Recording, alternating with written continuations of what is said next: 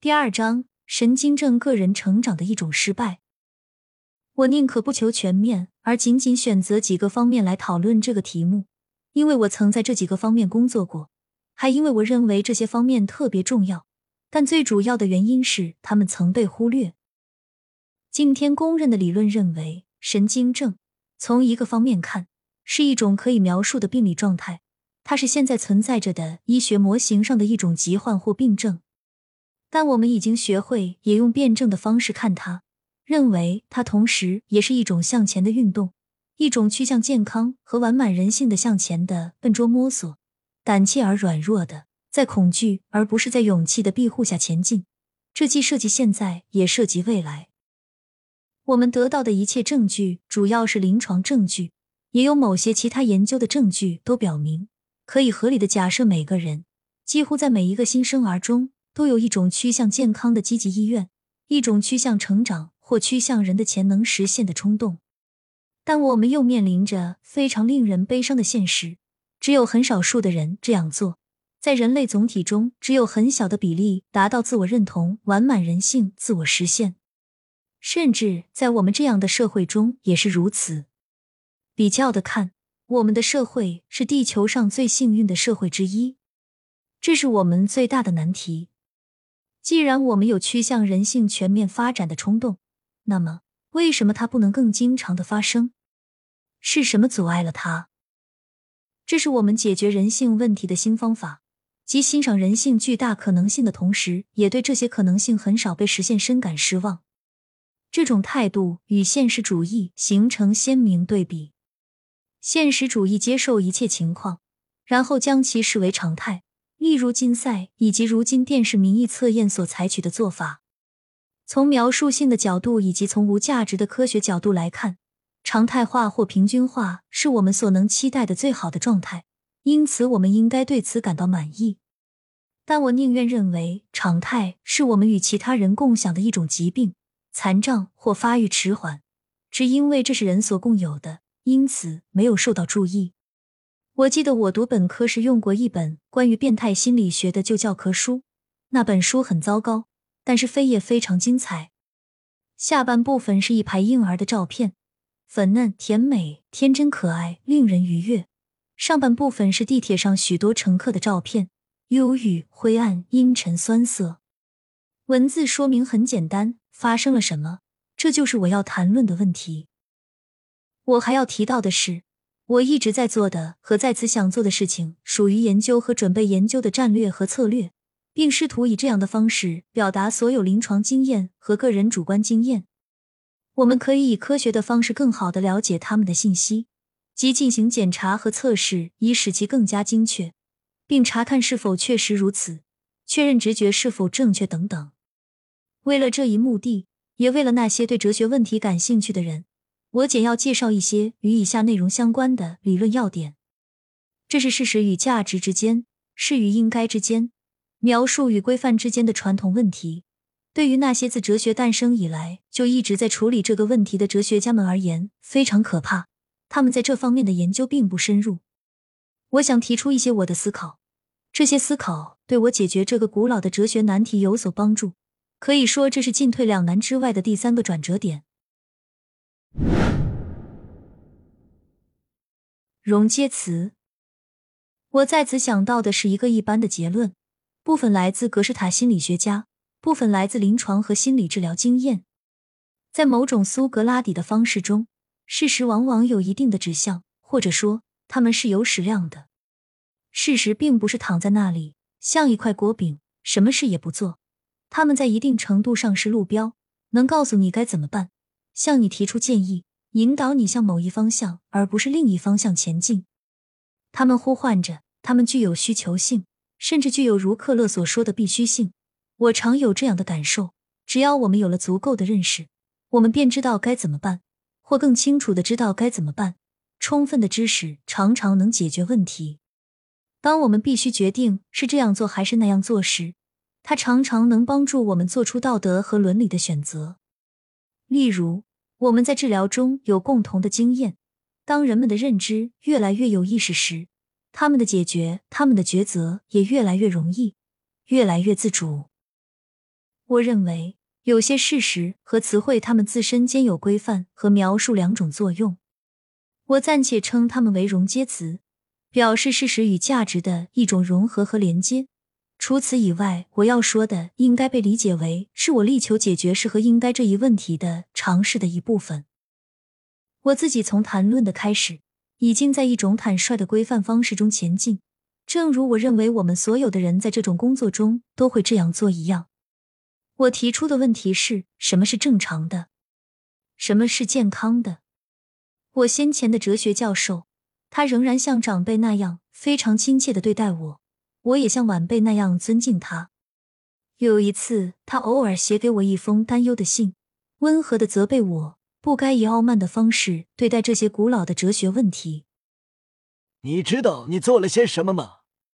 在这一问题的背后有两千年的思想，而你却在这层薄冰上那么轻松和漫不经心的滑行。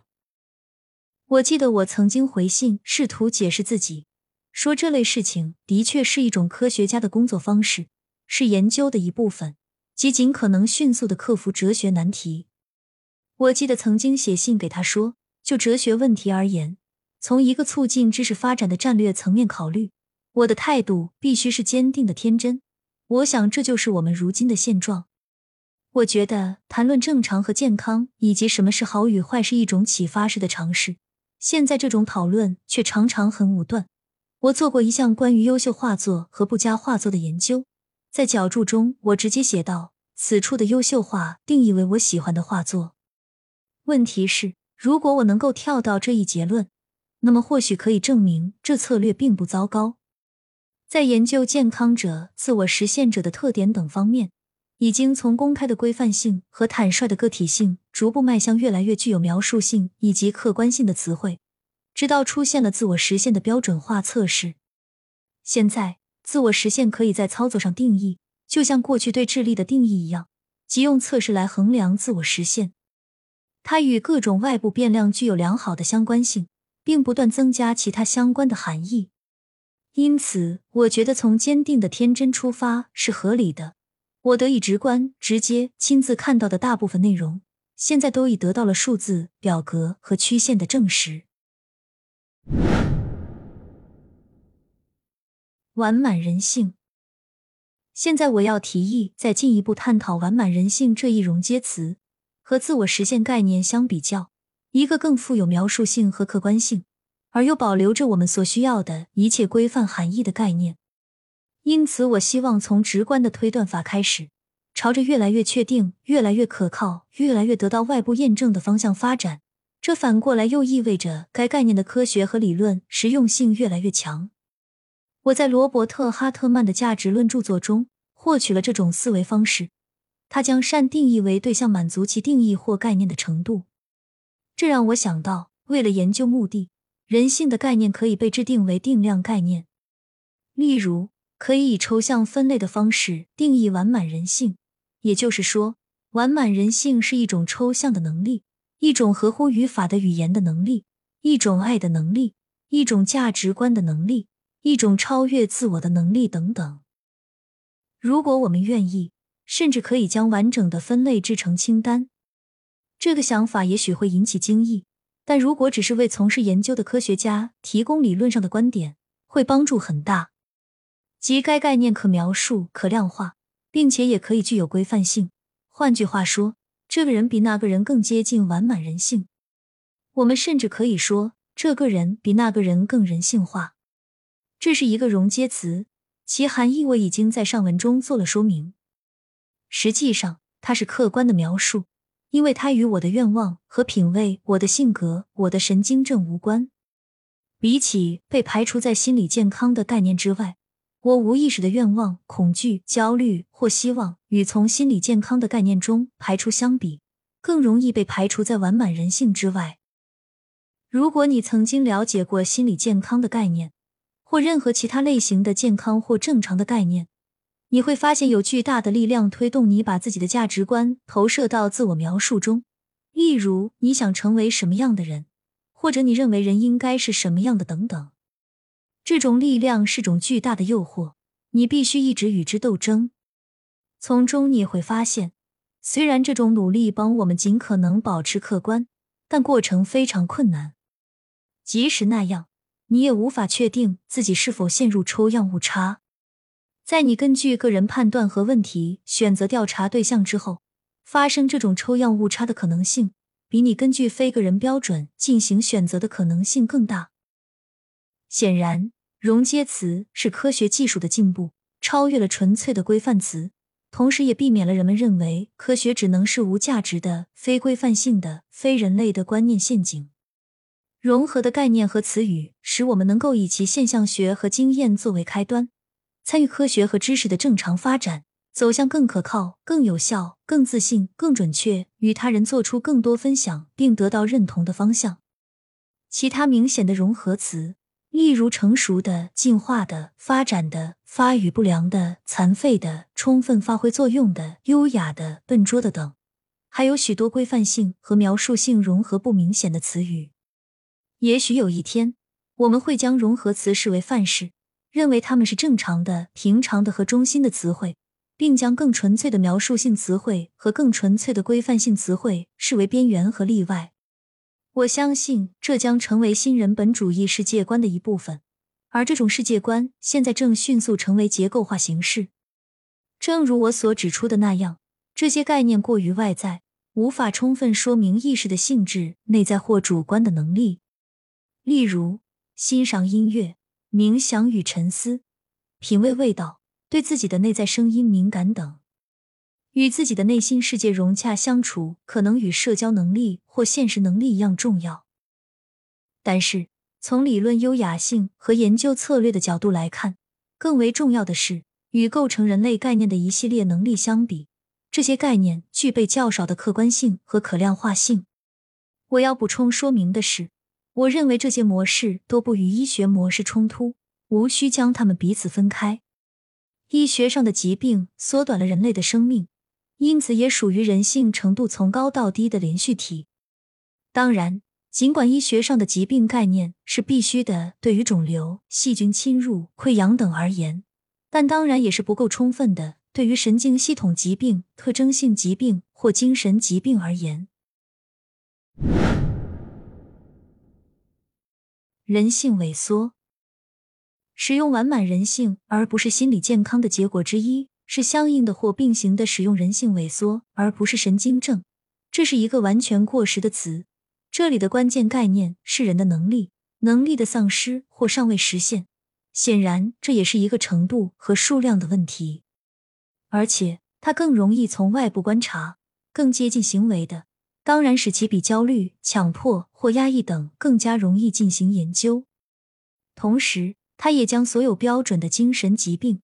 所有因贫穷、剥削、教育不当、奴役等而产生的发育迟缓、残疾和压抑，以及新的价值病理、存在障碍、性格障碍等置于同一连续体中。他很好的处理了由于吸毒、精神病、专制主义、犯罪和其他类别引起的萎缩。这种萎缩并不是由脑瘤等医学意义上的疾病而引起的，这是远离医学模式的根本性举措，这是早该采取的措施。严格来说，神经症是指神经疾病，这是我们今天不可以做的遗物。此外，使用心理疾病标签可将神经症与溃疡、病变、细菌入侵、骨折或肿瘤置于同一个领域。但是到目前为止，我们已经非常了解，最好设想神经官能症与精神障碍有关，和失去意义、对人生目标的怀疑、失去的爱的悲伤和愤怒、对未来的绝望。对自己的厌恶，认识到自己的生命正在浪费有关，这些都是脱离完整人性的。他们是人的可能性的丧失，是曾经有的，也许还会有的可能性的丧失。物理和化学的保健预防方法在精神病学这个领域肯定会有用处，但与社会、经济、政治、宗教、教育、哲学、公理学和家庭的决定因素相比，简直毫无价值。